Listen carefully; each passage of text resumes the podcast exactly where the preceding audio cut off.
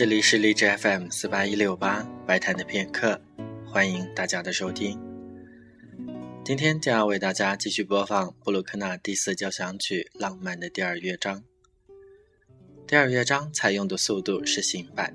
根据布鲁克纳对这个乐章的提示，他用了三个词：歌咏、祈祷和小夜曲。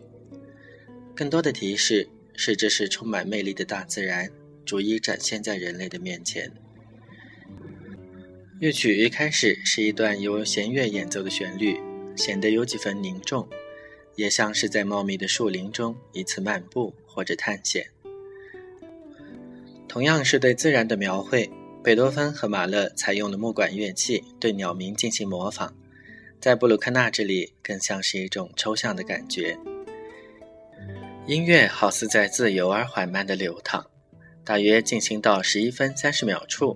节奏和速度才发生了一个奇妙的变化，把音乐的情绪推向一个小高潮，之后又归于平缓。